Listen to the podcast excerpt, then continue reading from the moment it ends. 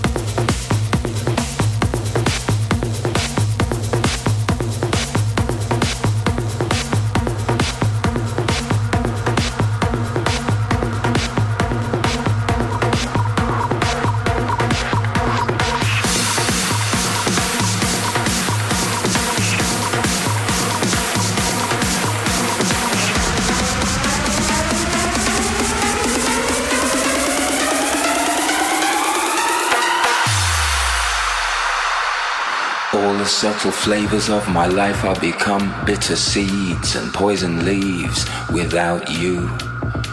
You represent what's true. I drain the color from the sky and turn blue without you. These arms lack a purpose. Flapping like a hummingbird. I'm nervous cause I'm the left eye, you're the right. Would it not be madness to fight become one?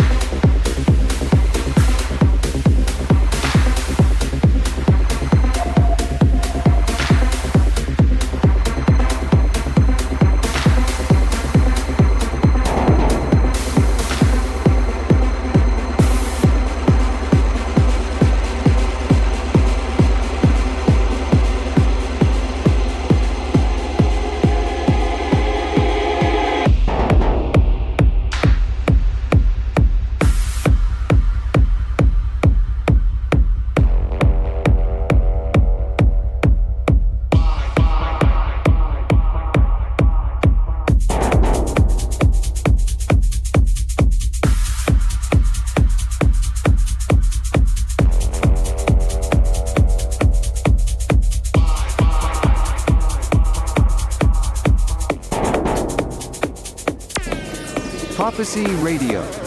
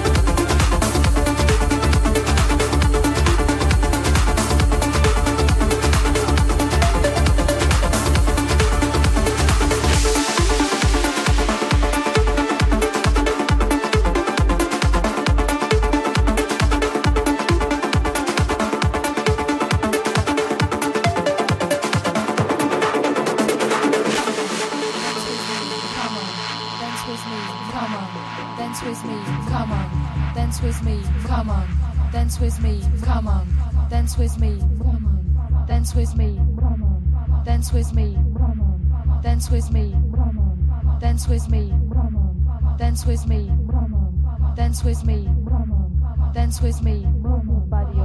me, dance with me, come on, dance with me, move your body, your legs a bit.